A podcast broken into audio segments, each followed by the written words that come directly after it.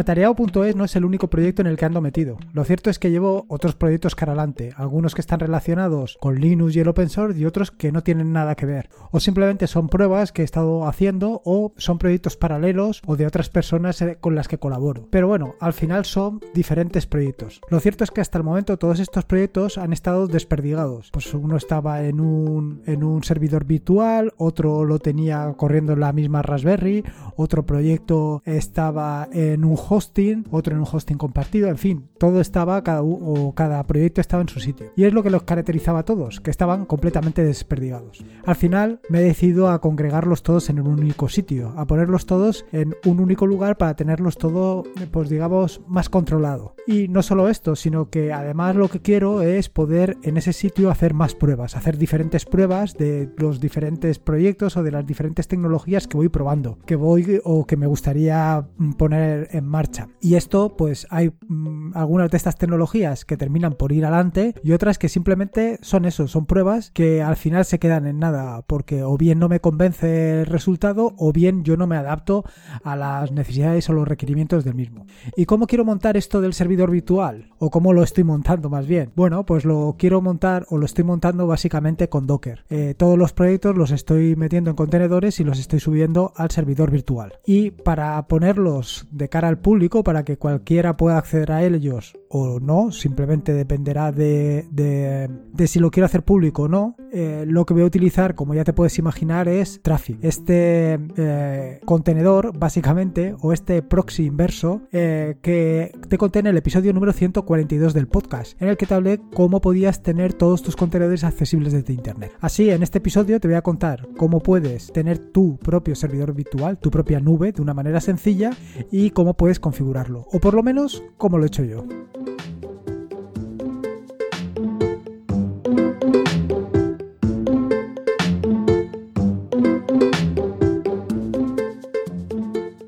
Soy Lorenzo y esto es atareado.es. Este es el episodio número 152, un podcast sobre Linux, Ubuntu, Android y Open Source. Aquí encontrarás desde cómo ser más productivo en el escritorio, montar un servidor de páginas web en un VPS, hasta cómo convertir tu casa en un hogar inteligente. Vamos, cualquier cosa que quieras hacer Linux, ya sea con VPS o sin él, seguro que lo encontrarás aquí. Como todos los jueves, me gusta contarte en qué ando metido, más que nada para que sepas lo que vas a encontrar en las próximas semanas. Y lo primero que te voy a contar es acerca de los artículos. Y es que esta semana he escrito eh, dos artículos. Uno referente a Covert, que es un cliente de Twitter, un cliente gráfico de Twitter para Linux, para el escritorio. Es un cliente que está implementado en GTK y la verdad es que funciona perfectamente. Lo cierto es que yo no soy un gran amante de los de, Twitter en el escritorio, más que nada porque no lo suelo utilizar. Lo suelo utilizar eh, directamente en el móvil. Pero si tú lo sueles utilizar en, el escritorio, pues para mandar tus tweets o para crearlos o para lo que sea, pues esta es una herramienta que tienes que tener en cuenta. Eh, tienes que tener también en cuenta, y valga la redundancia, que eh, cualquier cliente de Twitter que no sea el oficial, pues tiene una serie de eh, limitaciones debido a las restricciones que ha puesto o que puso en su momento Twitter sobre las APIs de tercero. Pero bueno, esto es un pequeño detalle. Y luego el segundo de los artículos, que es una continuación del tutorial sobre BIM, te hablo sobre el modo visual. Bueno, realmente sobre los tres modos visuales de BIM y es otra de las posibilidades que te ofrece BIM para gestionar, manejar o modificar el texto de un documento. Lo cierto es que es eh, una herramienta imprescindible si quieres, eh, vaya, si quieres dominar BIM. Respecto al tema de las aplicaciones, bueno, sigo ahí enfrascado con Pomodoro Indicator y no me no consigo deshacerme de él. Pero bueno, yo creo que entre esta semana y la semana que viene, aunque esto lo vengo diciendo desde hace tiempo, eh, me lo quitaré encima. Y la siguiente es la aplicación de la siguiente semana, no, dentro de dos semanas, es decir, el proyecto número 3, el proyecto de, del mes de marzo correspondiente a eso de 12 meses, 12, proyecto, 12 proyectos de, de, software libre. Eh, y esta vez está dedicado a un indicador para el cambio de divisas. Un indicador para que tengas el cambio al acceso, vaya, que lo tengas muy fácil. En fin, una vez ya te he contado estas cosas en que ando metido, eh, vamos directamente al, turrón. quiero contarte exactamente de qué va todo esto. Como ya te he adelantado en la introducción, el objetivo eh, básicamente es mm, pues congregar o reagrupar o unir todos esos proyectos en un único puesto, en un único sitio, para que sea más fácil, eh, vaya, para que sea más fácil su mantenimiento. Em, ¿Por qué lo hago en un servidor virtual propio en lugar de una Raspberry? Bueno, pues básicamente por dos razones. Una razón es la disponibilidad y otra es el mantenimiento. La disponibilidad, en tanto en cuanto si lo tengo en un VPS, pues no soy yo el que se tiene que preocupar de que esté siempre eh, arriba, quiero decir. Eh, al VPS no le va a suceder como a mí que a veces no me cortan el suministro eléctrico o a veces el proveedor de internet pues me corta la, la, conexión o se corta la conexión por la razón que sea o el suministro eléctrico por la razón que sea. Un VPS no tiene eh, esas vicisitudes, vicisitudes. ¿Que puede tenerlas? Efectivamente, tienes toda la razón, puede sucederlo, pero es mucho, mucho, mucho más complicado que lo tengas tú. Vaya, em, al final ellos tienen que cumplir unos SLAs que, que, tú no vas a cumplir nunca jamás en la vida. Y esta es una de las razones para las que em, me he decidido eh, por llevar todos estos proyectos al, al VPS. Respecto a dónde montar mi servidor virtual, dónde montar esa nube, pues eh, hasta ahora yo tenía ya montado dos VPS, bueno, realmente un VPS que en ocasiones se ha convertido en dos, según los problemas, en Digital Ocean. Y he querido mantenerlo allí. Lo he querido mantener allí porque em, al final me está dando un buen resultado y creo que es una manera de, de tenerlo cara adelante. ¿Qué cuesta? Bueno, pues a mí eh, el más económico de todos, que es el que estoy utilizando yo para esto de los proyectos de las pruebas, que mm, es lo que realmente estoy utilizando, eh, son 5 dólares al mes. Con lo cual, como puedes ver, es muy, muy, pero que muy económico. ¿El problema que tiene esto? Bueno, pues el problema que tiene esto de tener un, un uh, servidor virtual con tan reducidas prestaciones es eso, que son reducidas prestaciones. Al final es un giga de memoria RAM y solamente tienes una CPU que para la, eh, lo que yo voy a utilizar, tal y como te lo voy a contar, es suficiente, por lo menos al principio, y supongo que en los próximos meses, yo te diría ya que el próximo mes tendré que pasar a 2 GB de RAM. Pero bueno, esto tampoco es una cosa que me preocupe porque, como ya te digo, es muy, pero muy económico. Así, em, en, em, tener un, un, servidor virtual en Digital Ocean, como te digo, es muy fácil. Ellos les llaman a estos servidores virtuales, les llaman droplets y no solamente te ofrecen droplets, también te ofrecen otro tipo de, soluciones como son bases de datos y cosas de este estilo. Pero bueno, yo básicamente por ahora lo que me he, elegido es un servidor virtual eh, eh, que puede venir con diferentes eh, distribuciones, ya puede ser Ubuntu, FreeBSD, Fedora, Debian o CentOS, y yo me he decidido por Ubuntu, más que nada porque como es lo que suelo utilizar habitualmente, pues por eso por eso me he decantado por Ubuntu. Dentro de ello, pues eliges un plan que puede ser eh, un plan estándar de propósito general, optimizado de CPU, y luego em, tienes que elegir pues el tipo de máquina, cuánto disco duro y la transferencia.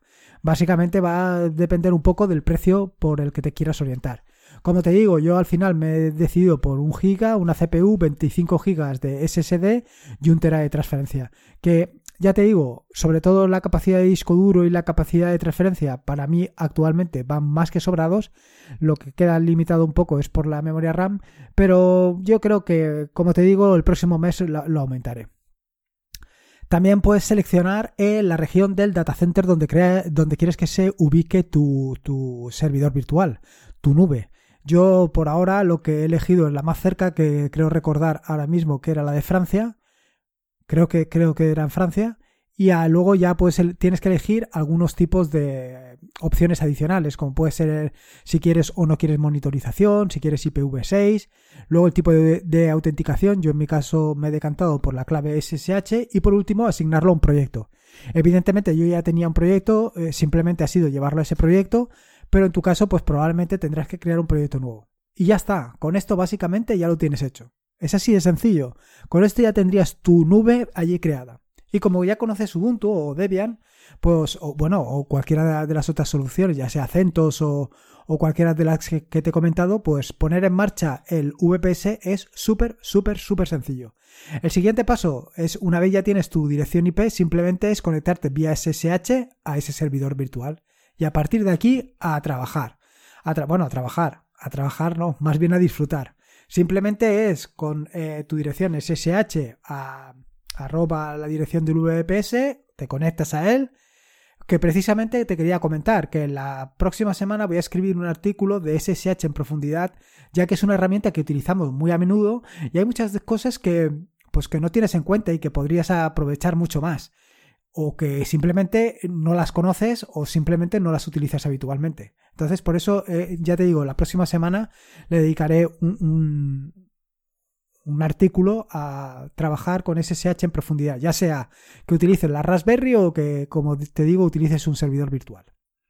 Bueno, el siguiente paso, evidentemente, es crearte un usuario. Porque vas eh, cuando accedes por primera vez a un servidor de a un servidor virtual de Digital Ocean, accedes como root. Y claro, eso no es lo más conveniente. Lo más conveniente es que accedas como un usuario. Y nada más. En las notas del podcast te dejo cómo puedes añadir un usuario y cómo puedes eh, permitirle que pueda hacer sudo, porque claro, es evidente que vas a necesitarlo. Y por supuesto, y para mí es fundamental, necesitas acceder con clave público-privada. Esto de utilizar la contraseña debes de olvidarlo por completo. Es algo que tienes que erradicarlo de tu vida por completo. Igualmente, en las notas del podcast te digo cómo puedes generar tu propia clave público-privada, que es súper sencillo, al final es una instrucción, y cómo puedes copiarla fácilmente al servidor. Vale, una vez ya tienes solucionado todo esto del acceso al servidor, ya sabes cómo funciona, ya sabes cómo conectarte de una manera sencilla, el siguiente paso, evidentemente, es securizar el acceso vía SSH. Para ello, de nuevo, en las notas del podcast te dejo eh, un capítulo que dediqué a un capítulo del, tutorial sobre eh, servidores virtuales que le dediqué precisamente a los primeros pasos en el VPS.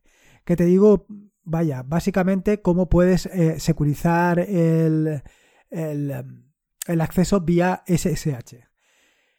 El siguiente paso, evidentemente, es un cortafuegos.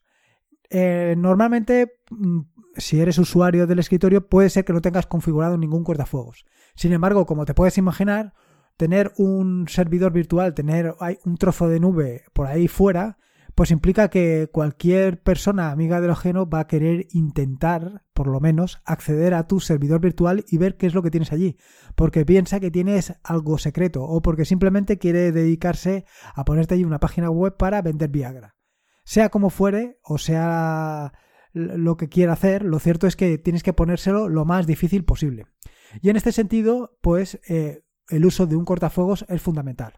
¿Cómo tienes que configurar o cómo debes de configurar el cortafuegos? De nuevo, te dejo el capítulo 5 del tutorial sobre el servidor virtual en el que te hablo de cómo proteger tu servidor. Básicamente, en Ubuntu existe una herramienta que se llama UFW y que no es más que una, vaya, una aplicación que te permite configurar eh, los IP tables, que es el cortafuegos que viene instalado o que está en el, en el núcleo de Linux. Y con eso, pues lo vas a tener bastante sencillo. Al final simplemente se trata de dejar los puertos que vayas a utilizar. Básicamente el 80 y el 443 y por supuesto el 22. Bueno, el 22 no, porque, o sea, el 22 es el que se utiliza normalmente para la conexión SSH, pero es recomendable o buenas prácticas eh, recomiendan cambiarlo a otro valor, por ejemplo al 5327, por decirte un número. Entonces ese sería el que dejarás abierto y el resto de puertos pues van a quedarse cerraditos para que nadie pueda acceder. Y luego la siguiente de las configuraciones que debes hacer es el bloqueo de acceso a indeseables. Es decir, intentar que cualquiera que intente acceder a tu eh, equipo que no seas tú no pueda acceder o por lo menos ponérselo difícil. Y no es que vaya a ser una persona, que si lo fuera, pues como aquel, va a tener una paciencia limitada. El problema es que seguramente va a ser un robot el que intente acceder a tu servidor virtual. Y ese, te puedo asegurar, que tiene toda la paciencia del mundo y va a estar ahí, dale que te pego, hasta que consiga acceder a tu servidor virtual. En este sentido, en el capítulo 6 del tutorial sobre el servidor virtual te explico cómo puedes eh, bloquear accesos indeseables. Y básicamente te lo explico con una herramienta que es tremendamente interesante, que es Fail to Ban. Esta herramienta no solamente te permite eh, o te dificulta el acceso de indeseables a tu servidor virtual, sino que también dificulta el acceso a otras herramientas como puede ser, por ejemplo, WordPress en el caso de que la tengas instalada o otras aplicaciones. Simplemente lo único que necesita es tener acceso al log de la aplicación para impedir que alguien pueda acceder, que pueda acceder a la aplicación o al servidor. Vale, una vez hecho todo esto que te acabo de comentar, es decir, una vez ya tienes configurado SSH, configurado el cortafuegos, configurado el acceso de indeseables, ¿ahora qué? Bueno, hasta la fecha yo eh, lo que tenía en el servidor virtual era básicamente eh, distintos servidores, eh, vaya, engines, con algún WordPress, algún, em, alguna aplicación implementada en Python utilizando Flash y cosas de este estilo. Sin embargo, eh, todo esto lo tenía directamente instalado. Quiero decir, tenía instalado el Engines, tenía instalado PHP, tenía instalado... ¿Qué problema tiene esto? Pues el problema que tiene es que eh, para volverlo a instalar, en el caso de que te quieras instalarlo en otra máquina o que quieras migrarlo a otra máquina, es muy complicado. No solo esto, sino también el problema de que en un momento determinado pues salga una versión nueva de Engine X. ¿Qué es lo que tienes que hacer? tienes que parar todos tus servicios, volver a poner Nginx en marcha, en fin, tienes que configurarlo todo. Esto, todo esto te lo ahorras utilizando Docker. Y para eso está el tutorial sobre Docker que he estado haciendo en los últimos meses del año pasado y que tienes a tu disposición. Con lo cual es el momento ideal pues, para meterte perfectamente con Docker y ahorrarte todos estos problemas, porque levantar un contenedor con un Nginx es súper sencillo. Ahora bien, ¿qué es lo que voy a tener? Pues al final lo que quiero eh, básicamente es que tener varias páginas web, varias páginas web que estarán algunas en WordPress, otras en Ghost y otras en lo que quiera estar. Estas páginas web eh, las quiero levantar evidentemente dentro de un contenedor. Con lo cual tendré varios contenedores, tendré varios puertos, pero claro, yo quiero acceder a cada uno pues con una ruta distinta eh, y de una manera lo más sencilla posible y lo más intuitiva. Solución, ya te lo imaginas. Lo comenté en un episodio del podcast reciente. Estoy hablando de Traffic. Traffic es la solución eh, y que básicamente se trata de un proxy inverso que te va a dar acceso a todos estos servicios que vas a montar. Bueno, todos los servicios que por ahora voy a montar yo y que seguramente, eh, motivado por, este podcast, tendrás tú también ganas de montar. Porque claro, una vez ya tengas Traffic, tener Gotify, tener eh, tener em, WordPress, tener Ghost, tener eh, cualquier otra cosa que quieras. Si quieres tener una, una aplicación para Voice IP, si quieres lo que quieras tener, lo vas a poder tener allí accesible todo el día sin ningún problema. Con lo cual, la solución de montarte Traffic es realmente sencilla. Hasta ahora, o por lo menos en el podcast anterior que hablé sobre Traffic, eh, te lo conté con una versión, con la versión 1.7. En este caso eh, ya he implementado la 2.0 de Traffic porque quería subirme al carro em, de esta nueva versión y quererlo ahí tener, funcionando. Muy, o sea, muy sencillo no es, te lo digo. La verdad es que me ha costado bastante más que con la versión 1.7 de Traffic.